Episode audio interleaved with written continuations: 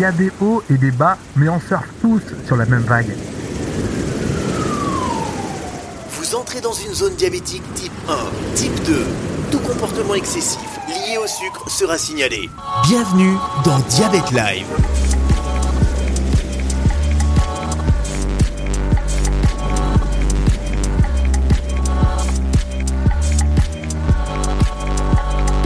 Rémi Bertolon. Bonjour, bonjour à tous. Ça y est, vous n'êtes plus seul. Voici Diabète Live. C'est pour les types 1, les types 2, les parents, la famille, pour tout le monde. C'est votre émission. Soyez les bienvenus.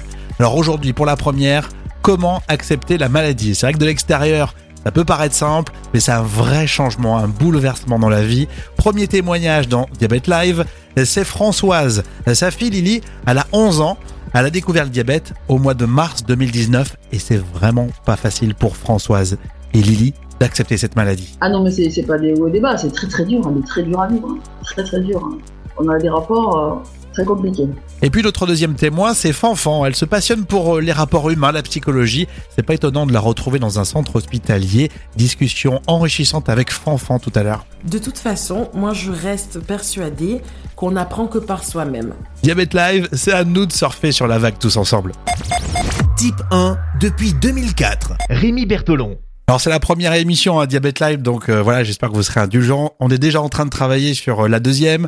Le but c'est d'avoir des experts, d'avoir euh, plein d'interviews, euh, d'avoir plein de témoignages.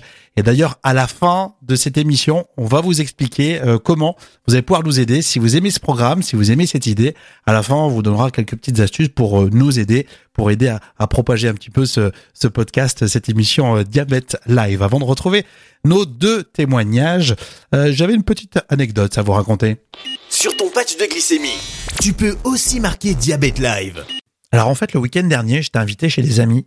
Euh, c'était genre le, la soirée buffet à volonté. Je crois que c'est le pire repas pour un diabétique. Non, mais vous n'êtes pas d'accord? Je préfère être enfermé 24 heures dans un frigo plutôt que manger un buffet à volonté. Non, mais on est tous pareils. On sait, on sait pas ce qu'on mange en fait. Soit tu manges trop, soit pas assez. Après, tu fais ton insuline. Il y a l'hypoglycémie à 2 heures du matin. Ou au contraire, t'es beaucoup trop haut. Enfin, c'est un vrai piège. Le buffet à volonté, c'est un vrai piège. Ou alors sinon, t'as la, t'as l'apérodinatoire. Alors là, c'est le, je crois que c'est le pire. L'apérodinatoire, t'es quasiment sûr de ne rien te mettre sous la dent. Et on regarde tous la, fameuse tartelette aux asperges que personne ne veut manger. Bah, pourtant, moi, j'aime bien les asperges. Hein. Mais bon, au final, pour cette soirée, c'est bien passé. Franchement, j'étais très bien reçu. Mes potes, c'était vraiment super. Ils m'ont même posé des questions. Du style, est-ce que c'est pas trop difficile euh, de gérer la maladie? Moi, j'ai joué modeste. Je profitais. Je disais non, ah, j'ai pas fait le Vietnam. Il y a le truc aussi qui revient souvent dans les questions euh, des potes ou, de la famille. Est-ce que tu oublies un jour de, faire des injections? Alors moi personnellement, je dis à chaque fois non. C'est un peu comme un toc. J'y pense tout le temps. Et quand je le fais pas, je suis pas bien. C'est un peu comme euh, quand on ferme la porte. On ferme la porte à clé. On met toujours un petit coup comme ça pour vérifier si c'est bien bien fermé alors qu'elle est forcément fermée à clé. Ou alors quand tu viens d'éteindre les lumières de toutes les pièces de la maison, bah, tu jettes quand même un petit coup d'œil pour vérifier. C'est un peu ça. Hein donc moi non, ça risque pas, c'est presque un toc. Et là, vous me croirez pas. Et c'est pour ça que je vous parle de cette soirée. C'est qu'à peu près vers les minuit, j'allais faire ma petite injection tranquillou. Et ben mon stylo, il est tombé. Mon stylo insuline, il est tombé par terre et il s'est cassé. J'avais pas mis le bouchon en fait. Vous savez le petit bouchon là. Parfois on le met, parfois on le met. Enfin moi je le, le mets pas tout le temps. Et du coup ça le protège mine de rien. Et là le stylo est tombé, mal tombé. Et c'est la première fois dans ma vie de diabétique que ça m'arrive bah, le stylo était éclaté par terre. Il y avait de la Novo Rapide de partout. Ça sentait l'insuline. Enfin bref, je la voyais, je la sentais, mais elle n'était pas du tout dans mes veines. Alors j'étais fou, alors j'y ai pensé pendant euh, près de deux heures, hein, entre minuit et deux heures du matin. Puis après on est parti. Bon, ça s'est bien terminé, mais j'étais limite comme dans le film Timeless, vous savez, avec Bradley Cooper, allongé par terre sur le carrelage, à essayer de taper un peu de l'insuline. Mais non, ça s'est bien fini. J'étais pas trop quand je suis arrivé. Voilà. On a tous des petites aventures. On va essayer de les raconter de temps en temps dans Diabète Live. Soyez bienvenus. Diabète Live, l'émission des diabétiques, écoutée aussi par des hypochondriaques. Alors comment accepter la maladie? C'est pas facile comme question. On va accueillir notre euh, premier témoignage avec euh, Françoise. Alors merci d'être avec nous Françoise. Euh, ça me fait plaisir que tu sois là. On va parler surtout de ta fille Lily. Elle a découvert son diabète en mars dernier, en mars 2019. Euh, avant toute chose, euh, est-ce que tu pourrais nous dire un petit peu comment ça s'est passé euh, au début avec, euh, avec Lélie Comment tu as découvert euh, la maladie, le diabète, etc. Alors en fait, euh, bon, j'ai une garde alternée avec son papa. Elle part une semaine, une semaine chez lui, une semaine chez moi. Et en fait, elle était partie une semaine chez son papa. Et la semaine où elle devait être avec moi, elle est partie au ski avec l'école. Ce qui fait que je l'ai pas vue pendant 15 jours. Et quand elle est rentrée du ski, son père m'a appelé. Il m'a dit, écoute, Lily est aux urgences, tu viennes tout de suite. hein.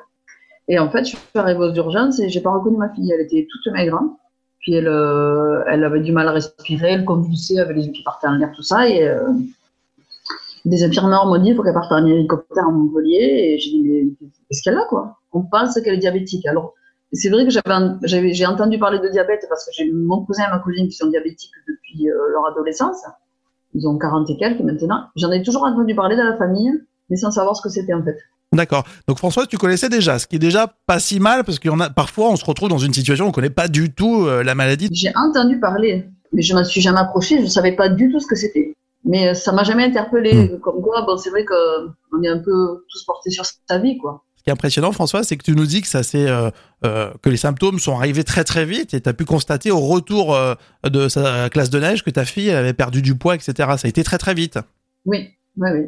Je n'ai pas compris ce qui s'est passé. Je ne comprenais pas. Les médecins t'ont expliqué la, la maladie. Comment ça s'est passé l'annonce euh, de, cette maladie? Il y a eu de la pédagogie, on t'a bien expliqué. T'es contente ou au contraire euh, t'as été un petit peu déçue On t'a lancé un peu l'information comme ça à la va-vite? Ben, déjà, quand elle est partie en hélicoptère, ils m'ont dit il est fort possible qu'elle soit diabétique. Euh, voilà, donc bon, moi je reçois ça, mais je je sais pas trop les conséquences en fait de ce que ça, voilà. Puis après, quand on, quand l'a rejoint à Montpellier, on l'a vu. les premiers jours, c'est difficile parce que on n'arrêtait pas de faire des prises de sang, on l'a réveillé pour des prises de sang. euh, c'est horrible, quoi. Tu vois, ton enfant de 10 ans, on n'arrête pas de le réveiller pour faire des prises de sang. Elle voulait boire, impossible de boire, il fallait pas qu'elle boive absolument. C'était tr- très dur, je trouve, les premiers jours, euh, très très dur. Donc là, ça va faire pratiquement un an, hein, le mois de mars de l'année dernière, c'est ça? Est-ce que on peut considérer qu'elle a absorbé le coup, ta fille euh, Lily? C'est- particulier parce que euh, au début, elle, euh, au début, elle était très scrupuleuse. Elle, faisait tout, elle mangeait correctement, elle faisait attention à tout. Et puis depuis quelque temps, euh, elle lâche l'affaire. Elle le vit mal, mais elle le dit pas.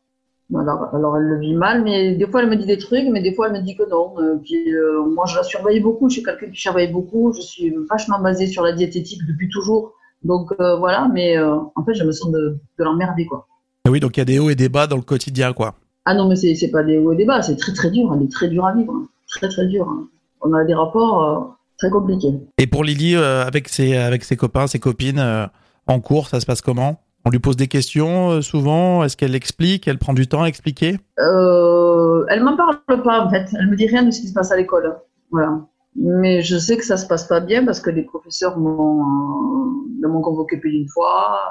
Elle est pas facile à l'école. La maîtresse m'a dit qu'elle est arrogante, qu'elle elle se croit au-dessus de tout le monde. Elle fait bon. euh, Oui, tu sens que ça a joué quand même sur sa personnalité depuis le mois de mars de l'année dernière. Elle a changé dans son comportement. Elle est devenue très dure. Alors je me dis, est-ce que parce qu'elle qu'elle, elle le vit mal, qu'elle souffre, et qu'elle veut pas le dire. Je, alors je, je l'ai amenée voir des psys, mais bon, à chaque fois, elle veut plus y aller. euh, voilà. Mais c'est- en fait, d'aller voir les psys, c'est toujours ma démarche. Alors que je trouve que euh, ce serait important quand même qu'il y ait un suivi euh, à ce niveau-là. Et il n'y a pas ça, en fait. Oui, c'est quelque part, tu, tu dis que finalement, il n'y a pas le soutien psychologique, et notamment pour, euh, pour les enfants, parce que c'est quand même un sacré coup. Euh, ouais, c'est toi qui dois guider ce projet-là, mais euh, il n'y a pas de soutien derrière d'un point de vue médical, structure, etc. Depuis le début, hein, d'ailleurs, quand on est arrivé au centre, hein, on a vu, on a vu une psychologue, je crois, 15 jours après sa découverte. C'est léger. Moi, je trouve ça léger. Quand même, on, on vous prenez un truc dans la figure là qui est quand même assez compliqué. Et toi, Françoise, tu le, tu le vis comment, toi, au quotidien? Moi, très mal. Est-ce que tu arrives à en, parler autour de toi, euh, avec tes proches? Ah oui, j'en parle beaucoup. hein, oui, j'en parle beaucoup. hein. On va dire même que je parle que de ça, parce que. Mais les gens ne comprennent pas. Mais mais je, mais en même temps, je les comprends parce que mon cousin et ma cousine étaient diabétiques. Je n'ai jamais, euh, je n'ai jamais pris l'importance de ce qu'ils avaient en fait. Voilà. Et maintenant, c'est maintenant que je me rends compte. Donc, je me suis rapprochée de ma cousine beaucoup. euh, On sort ensemble. Par exemple, l'autre on est sortis ensemble, elle buvait des bières. Je dis, mais comment tu fais, quoi? Ben, Elle m'expliquait, voilà, je bois une bière, je- j'en bois avec ma pompe, euh, voilà. Mais je ne m'étais jamais euh, intéressée à ça, en fait. Euh, pour Lily, c'est pas pas facile au quotidien. Qu'est-ce qui est le plus dur pour toi? C'est euh, bah, de toujours penser maladie ou c'est plus le côté psychologique, voir voir ta fille comment elle réagit au quotidien? Ben, on va dire les deux, hein. On va dire les deux, parce que euh, moi, de la voir comme ça, je, je, de la voir grossir déjà, ça me fait mal au cœur, parce qu'elle a, elle a, que, elle a que 11 ans. Et, et en fait, je me rappelle quand on avait été au centre pendant les trois semaines là, d'apprentissage, j'avais trouvé que toutes les adolescentes étaient costauds. Mhm. Et ça m'a interpellée. Et euh, j'ai demandé au docteur, j'ai dit, mais je comprends pas, toutes celles qui rentrent, elles sont super maigres, elles ont perdu du poids. Et toutes les autres, elles sont, ben, elles sont, elles sont en surpoids, quoi, en fait. Elle m'avait dit oui, c'est parce que comme elle ne peut pas manger le sucre, elle se rattrape sur le saucisson, le fromage. hein, euh, et en fait, euh, je vois que ma fille, c'est pas ça, parce que du fromage, euh, on n'en mange pas euh, spécialement chez moi. De, de, de charcuterie, il n'y en a pas. Et j'ai fait mes recherches moi-même. Hein. En fait, apparemment, ce serait plutôt le resucrage qui ferait, qui grossir. Oui, comme tu dis, tu as fait tes propres recherches. On a parfois l'impression d'être seul à, chercher un peu les solutions. Ah oui, moi, je, tout ce que j'ai appris, je l'ai appris par moi-même. Bon, ils m'ont expliqué au début, les premiers 15 jours. On vous apprend à vivre avec, à peser, à faire, euh, voilà, à faire attention à tout, mais tout le reste, on ne vous, le- dit pas. Quoi. Puis bon, là, je me rends compte euh, qu'à l'école, maintenant, elle lâche l'affaire, elle se pique, se pique plus le midi. Elle fait, bon, c'est, compliqué, quoi. Donc, euh, je vois quand elle arrive euh, le soir, elle a des, des, des, courbes super hautes après les repas. Du coup, toi, quand tu vois la courbe, quand tu vois la courbe, tu, lui poses quelques questions. Comment ça s'est passé à midi, etc. Elle répond. En fait, déjà, quand elle arrive de, l'école, elle ne me calcule pas. Donc, c'est très dur. C'est très dur. Elle rentre, euh, je dis bon, bonjour, euh, elle va dans sa chambre, elle ne me calcule pas. Et, quand je vais la voir pour la, pour la tester, hein, euh, je regarde, oui, qu'est-ce que tu as fait à midi? Ah oui, tu t'es pas piqué. Des fois, même elle ne s'est pas testée. Euh, le, dernier jour qu'elle était avec moi la semaine dernière, de toute la journée, c'était pas testé de la journée. Donc, je suppose qu'elle s'était pas piquée non plus. Ouais, t'as l'impression qu'au début, elle a, elle a réussi à rentrer en fait entre guillemets dans le dans le jeu de euh, de la maladie et de l'appréhender au quotidien. Et là, elle lâche tout quoi. Voilà, là, elle lâche tout. Voilà, elle lâche tout. Est-ce que Lily, elle a dans son entourage, euh, bah, par rapport aux ateliers qu'elle a pu faire, etc., rencontré des jeunes, euh, lié des contacts avec des jeunes de son âge? Non, non, elle, elle veut pas en fait. Je me sens qu'elle refuse tout ça. Parce que là, on lui avait proposé de partir. euh, ils font des stages, là où, elle est- là où on était parti trois semaines, ils font des stages. Elle veut pas y aller. Moi, je lui, j'achète tous les livres que je trouve, je, je lis avec elle, je lui montre, j'essaie de lui montrer. Ça l'intéresse pas, elle veut pas. Elle veut pas savoir. Elle veut vivre euh, comme une petite fille de son âge sans se prendre la tête en fait. Voilà. Et moi, je me brouille sur les forums, alors je, je, j'ai toujours des trucs intéressants. Je regarde, euh, regarde ça, regarde ça. Oh non, ça m'intéresse pas.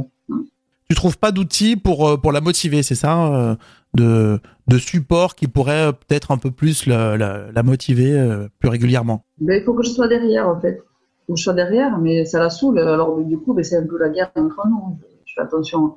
Je- moi, j'essaie de lui faire des repas élaborés et je vois qu'il n'y a rien à faire. Donc là, ben, je vais arrêter.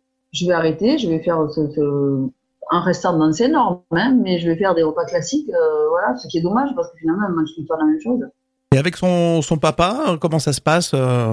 Alors, son papa est très, très occupé, donc je pense qu'elle fait un petit peu ce qu'elle veut. Oui, c'est pas le fait d'être soit trop sur elle, soit la laisser complètement libre euh, qui qui change la donne finalement. Je pense que c'est la différence entre les deux. Voilà, il y a trop Mm. d'écart entre les deux. Voilà. Moi, quand elle est là, je, je, je, je dis bon allez, on va promener cet après-midi, on va se là, là.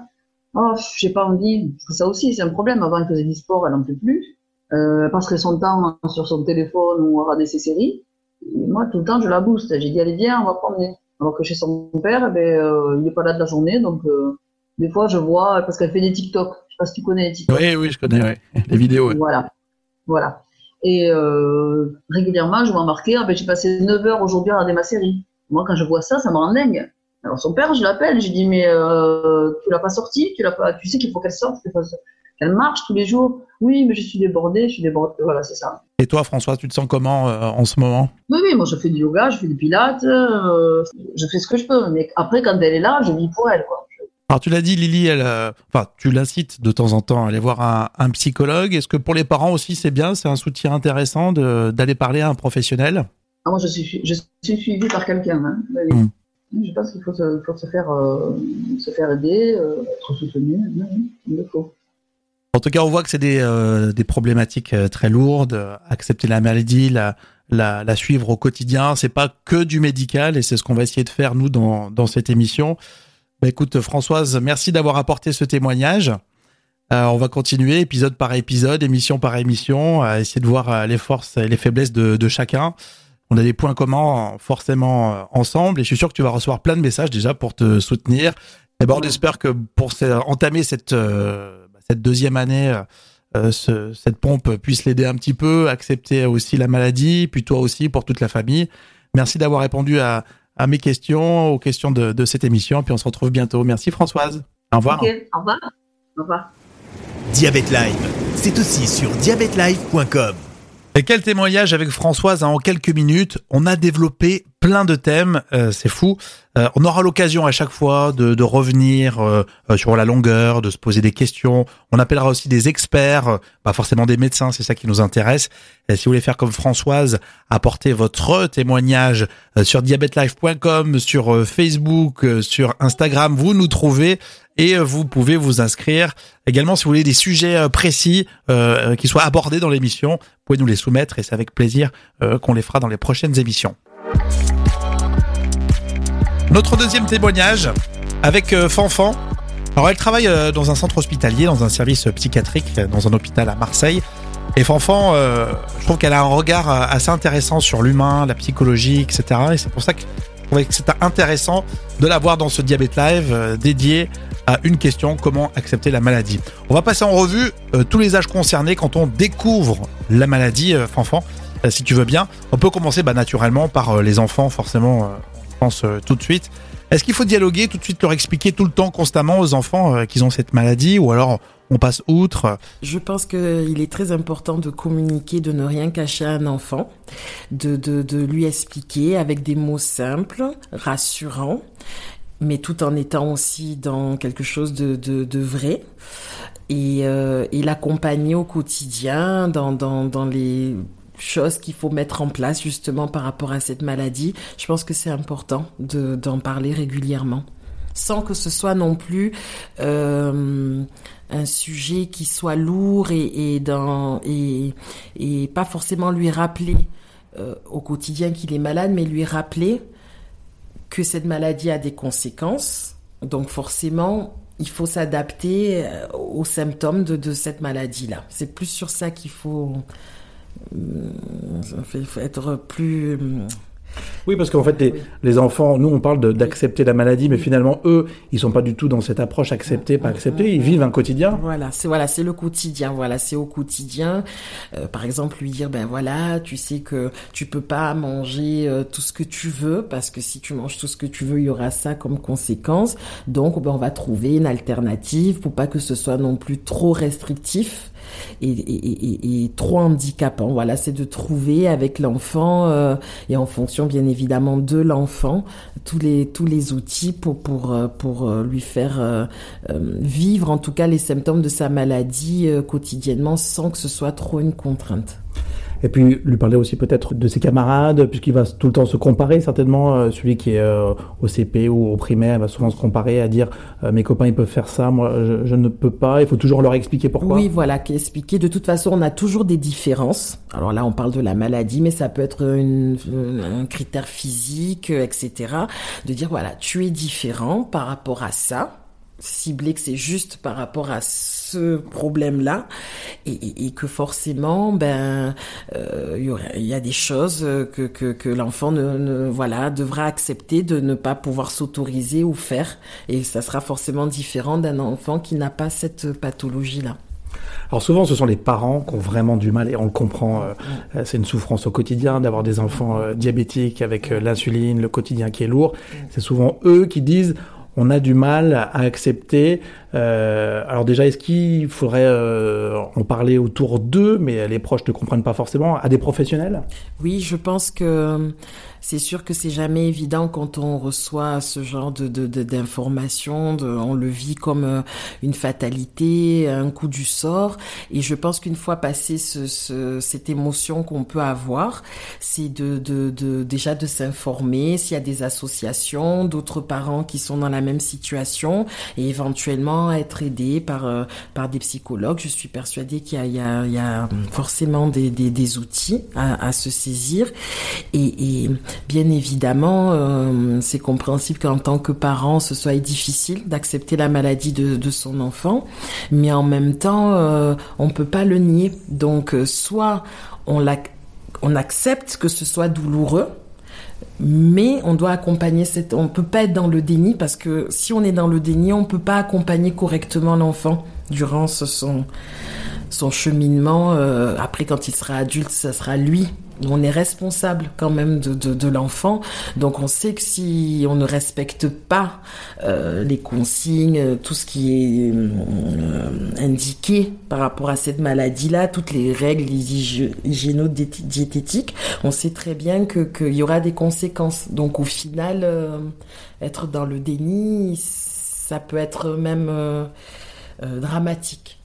Dans l'acceptation aussi, puisque tu parles de, de, de des parents, euh, il y a aussi quelque chose qui est difficile, c'est que l'entourage soit ne comprend pas, soit n'accepte pas. Euh, moi, j'ai eu plusieurs cas de personnes qui euh, me disaient oh ça ça va passer, ça va rentrer dans l'ordre dans quelques temps, et, ça m'a toujours étonné de voir que des proches, on avait beau leur expliquer, eux-mêmes étaient persuadés que ça allait passer, et même si on expliquait d'un point de vue médical, eux-mêmes n'acceptaient pas. Je pense que ça, c'est vraiment le rôle des médecins, d'être vraiment clair, d'utiliser des termes clairs, accessibles à tout le monde. Et ensuite, c'est vrai que par rapport au déni, je pense qu'il faut du temps. Euh, déjà d'en parler, de, polémiquer autour de cette maladie, c'est déjà un pas. Après, bien évidemment, on est tous différents. On met, on face à certains événements, des personnes vont les gérer différemment. Il faut aussi euh, prendre en compte ça et être patient. Et, c'est le temps qui fait que ben, les gens finissent à un moment ou à un autre, ou malheureusement, quand il y a des conséquences dramatiques, des fois il faut en passer par là pour que la personne prenne vraiment conscience de, de, de du problème, mais je pense que le temps est, le meilleur allié pour, euh, pour avancer dans ce cheminement-là de l'acceptation de la maladie. En préparant Diabète Live, euh, j'ai euh, vu des témoignages assez étonnants, euh, quoique finalement pas tellement, d'enfants qui, qui, étaient vraiment dans l'acceptation de la maladie, etc. Et en phase d'adolescence, tout change et tout change très vite. Et on a l'impression que les parents doivent trouver de nouveaux arguments pour les convaincre. Bien sûr qu'il faut chaque étape de la vie, on, s'adapte euh, parce que forcément, ben quand on est ado, on est déjà un peu plus responsable de soi-même que quand on est un enfant et quand on est adulte, on l'est encore plus. Donc euh, là, le parent, je pense qu'à un certain moment, euh, il doit juste être là pour accompagner parce que je pense que s'il est trop intrusif ou s'il essaye de de, de, de, de, forcer un peu les choses, ça risque d'avoir plutôt euh, un effet inverse. C'est de dire maintenant tu es responsable. Nous, on a été là jusqu'à cet âge-là.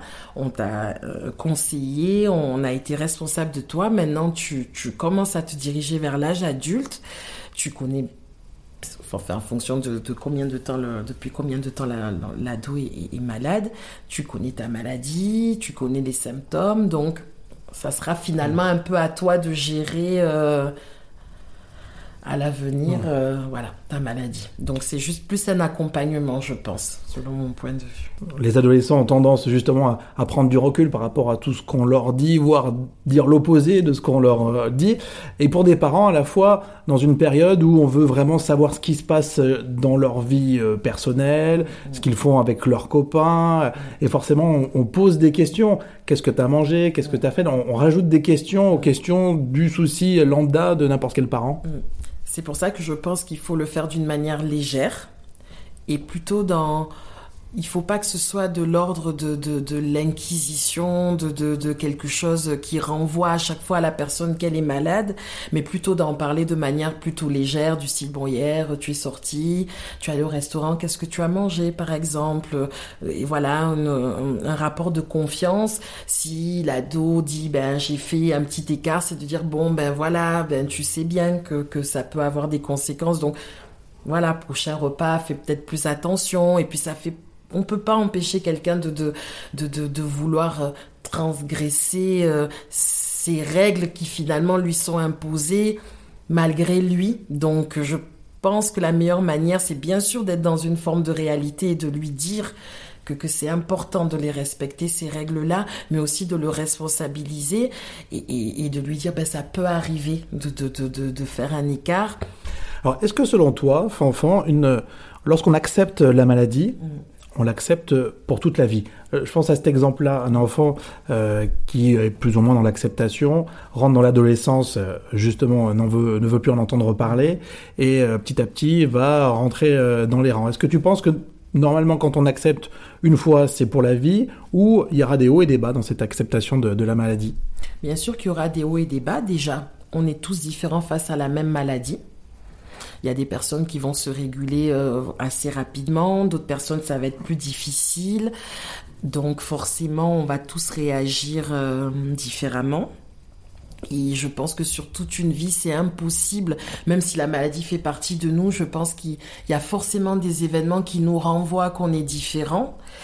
Et, des fois, on peut être dans une forme de, frustration, sentiment de colère, et je pense même jusqu'au bout de sa vie, de se dire ben pourquoi moi euh, Ben finalement, euh, je serais obligée toute ma vie de faire attention. Il y a quand même un sentiment où on lâche jamais vraiment prise, puisqu'on sait qu'on qu est obligé malgré nous, parce que quand c'est quand c'est quand on quand on s'impose des, des, règles euh, on, ça vient de nous. Quand on n'a pas eu le choix, on a été con, contraint. Donc forcément, il y aura toujours des moments où on aura un, sentiment de, de, frustration, de colère, d'injustice.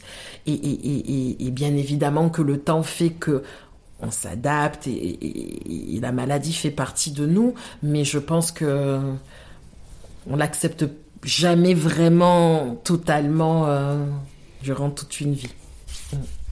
Alors pour terminer ce, ce, ces types de profils qu'on qu évoque depuis, euh, depuis le début, notamment le type 1, et après on parlera des, des patients un petit peu plus, un petit peu plus anciens, euh, il y a ceux qui ont entre voilà, 20, 30 ans, parce que le type 1 ça va jusqu'à 30 ans, peut-être un petit peu plus.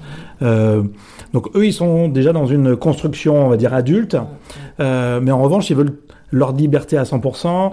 Euh, ils commencent peut-être à gagner un petit peu d'argent s'ils sont au travail et ils se retrouvent dans euh, dans un quotidien qui une nouvelle fois euh, est imposé. Quel mot on peut trouver pour euh, essayer de les convaincre à accepter euh, plus facilement la maladie? Déjà, il faut faire en fonction de de de de, de ce qu'on est soi, ne pas se mentir.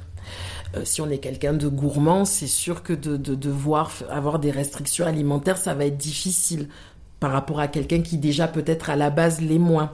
Donc c'est vrai, c'est déjà de d'accepter euh, euh, notre façon de, de, de, de, de réagir face à cette maladie.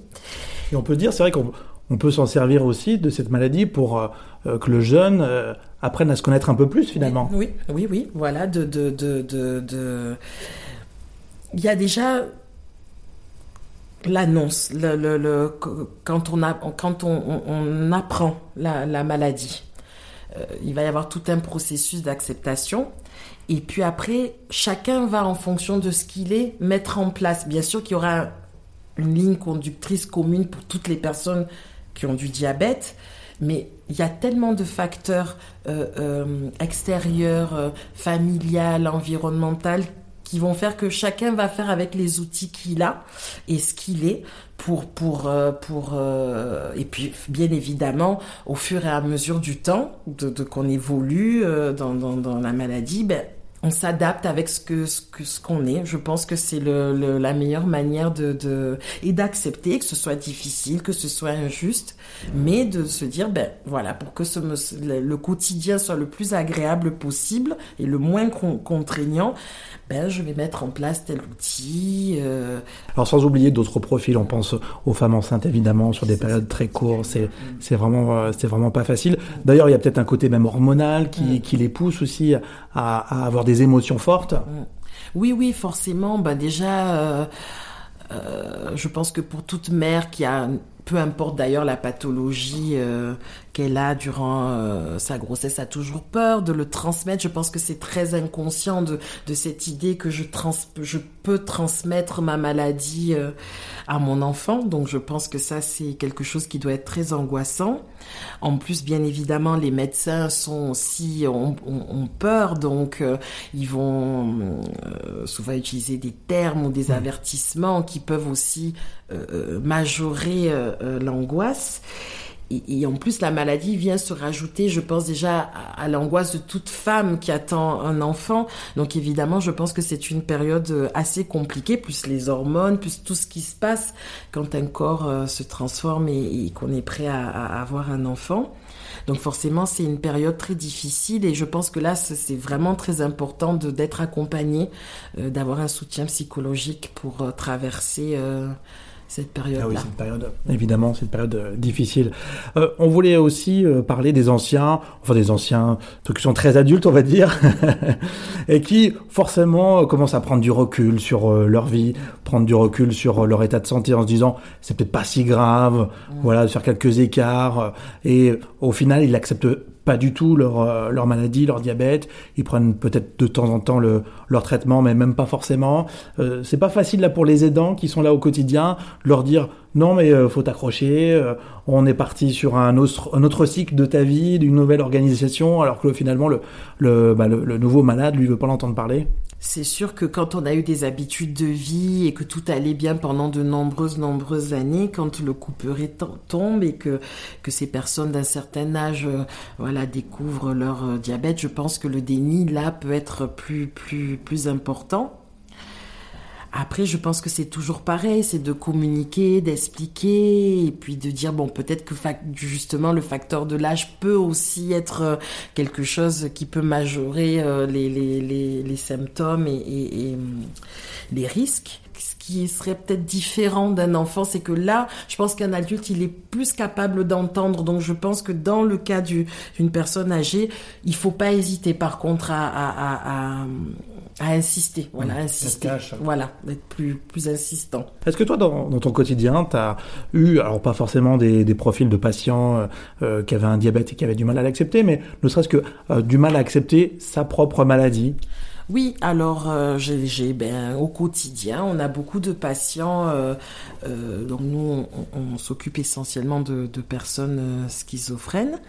Donc on a beaucoup de patients qui sont dans le déni de leurs troubles et malgré des fois des, des, années, des années de, de maladie, qui bien évidemment, comme tous les traitements, qui dit traitement dit effet secondaire, donc forcément euh, la prise en charge aussi peut être compliquée à ce niveau-là puisqu'ils estiment qu'ils ne sont pas malades, donc pourquoi elles devraient prendre des médicaments qui en plus leur donnent des effets secondaires. Donc bien évidemment, notre travail, c'est, les entretiens thérapeutiques où on revient, euh, le patient peut avoir des questions, et puis des fois, malheureusement, on se sent un peu impuissant, parce que c'est vrai qu'on ne peut pas obliger quelqu'un à accepter euh, sa maladie. Et du coup, ça se transforme comment? Il prend pas son traitement? Oui, donc ben, nous, dans le cas de, de, de, de, la maladie mentale, ils sont souvent contraints à le prendre sous une autre forme. Hmm. Voilà. Quand vraiment euh, il y a un risque d'hétéro ou d'auto-agressivité. Qu'est-ce que tu leur dis, toi, au quotidien? Euh, bah, Tu leur rappelles systématiquement leur maladie, mais tu, tu nommes la maladie? Comment tu t'y prends?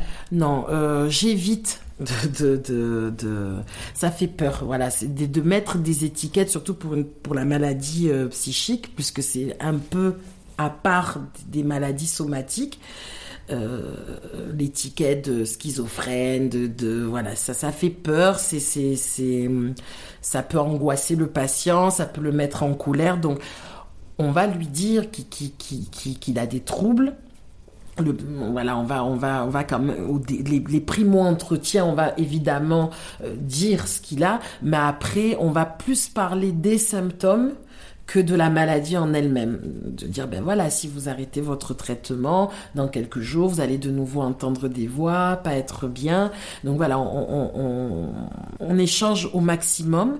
Et Malheureusement, la plupart du temps, quand évidemment le patient arrête son traitement, peu de temps après, il est réhospitalisé. Donc là, on peut rajouter une couche entre guillemets en disant mais vous voyez vous avez arrêté votre traitement mais vous vous retrouvez de nouveau à l'hôpital Mmh. voilà Ce qu'on peut faire nous aussi dans notre dans le cas de, du diabète, faire de la pédagogie par rapport euh, par rapport euh, aux conséquences de pas suivre euh, son traitement, tout en n'étant pas trop alarmant parce Oui. que sinon ça fait peur. Oui, c'est ça, c'est exactement ça. C'est de, de toute façon, moi je reste persuadée qu'on n'apprend que par soi-même.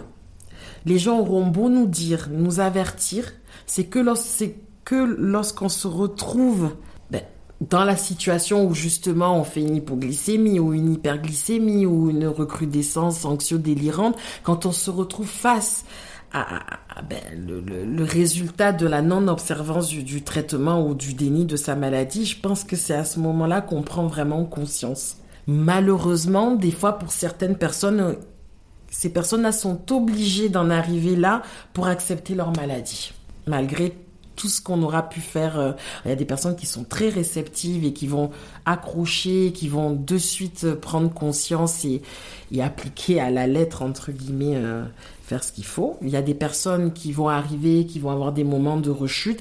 Et puis il y a des personnes, il faut vraiment euh, arriver au bout pour, euh, pour euh, prendre conscience de, de- de- du problème.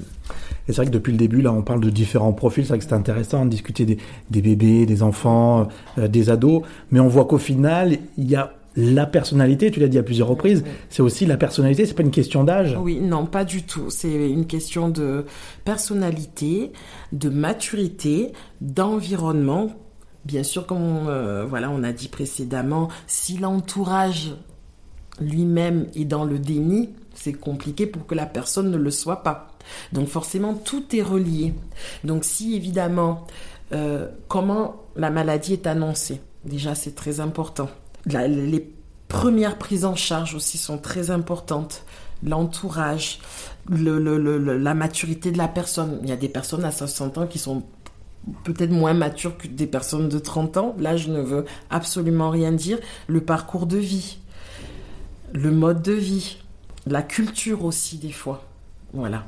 Donc, euh, on ne peut pas prendre comme point. Il y, a, il y a plusieurs choses qui sont reliées qui vont permettre de, de, de- de- d'accepter plus ou moins bien les choses et forcément de, mettre en place euh, les outils adaptés pour euh, vivre avec ça. Oui, pour rebondir sur ton exemple de, culture, c'est vrai que ne serait-ce qu'en France, plus au nord, plus au sud, on mange différemment. Euh, si on a des racines un peu plus lointaines, on peut avoir des, de la gastronomie, de l'alcool, pas de l'alcool. Et forcément, c'est imbriqué là aussi dans notre personnalité. Effectivement, c'est vrai que c'est difficile quand on vient d'une famille ou d'une culture où on cuisine beaucoup gras, beaucoup sucré, beaucoup salé, où on est sédentaire. Euh, le stress aussi, euh, euh, si on vit à Paris, les bouchons, le mode de, vraiment le mode de vie et, bien sûr la culture rentre en compte. Euh, donc euh, forcément, euh, on éduque la personne, on éduque l'entourage. Forcément, il y a des choses qui seront plus compliquées en fonction de la culture d'où on vient, forcément. Donc pour, pour clôturer euh, cet, cet échange, ces discussions qu'on a eues ensemble, avoir un côté euh, très positif, parce qu'on l'entend dans ta voix, euh, toujours euh, essayer de recadrer les choses calmement, euh, parler des conséquences si on ne suit pas son traitement, mais toujours avoir ce, ce bon esprit-là. Oui, oui, oui. Il faut essayer, même si c'est jamais le cas, de se mettre à la place de la personne. De se dire, bien sûr, euh, prendre, c'est de se mettre à la place de la personne et de prendre en compte tout ce qui entoure la personne.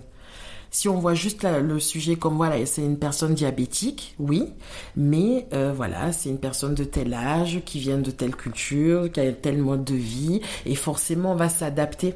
Parce qu'on ne peut pas appliquer, même si le fond est le même, puisqu'il y a des, recommandations médicales, mais on est obligé, on peut pas appliquer cette recommandation médicale à la lettre à chaque personne parce qu'on est tous différents et, et je pense que la meilleure manière d'avancer, c'est d'y aller de manière légère. Même si le problème est lourd, il est là, on l'accepte, mais on essaye de faire en sorte que c'est un impact le plus léger possible dans notre vie et, par rapport à la personne aussi, de, de pas la brusquer, pas la frustrer, parce que c'est déjà difficile pour elle. Donc c'est facile de donner des conseils à l'autre ou de, le sermonner, mais c'est quand même la personne qui, qui vit cette maladie-là. Donc je pense qu'il faut plus être dans de l'accompagnement que dans, dans un truc directif ou, ou ou de culpabilité, euh, voilà. Et si bien sûr vous êtes directement concerné par euh, cette maladie, écoutez votre entourage, ils sont aussi euh, là parce qu'ils vous aiment et ils sont là pour vous encourager. Mm. Oui, oui, oui, effectivement, hein. ça part toujours d'un bon sentiment et puis j'imagine en plus pour des parents, ça doit être stressant, culpabilisant. On, on, a toujours le, je suppose qu'on a toujours le sentiment qu'on y est pour quelque chose, donc c'est vrai que l'entourage part toujours d'un sentiment bienveillant. C'est juste le mode de communication qu'il faut peut-être un petit peu euh, décaler, mais euh, on sait, même la personne qui reçoit ces, conseils, ces avertissements, c'est au fond que c'est pour son, son bien-être. Voilà, même si elle est dans le déni, elle sait que c'est par... Euh, euh c'est un but bienveillant, voilà, de mes échanges.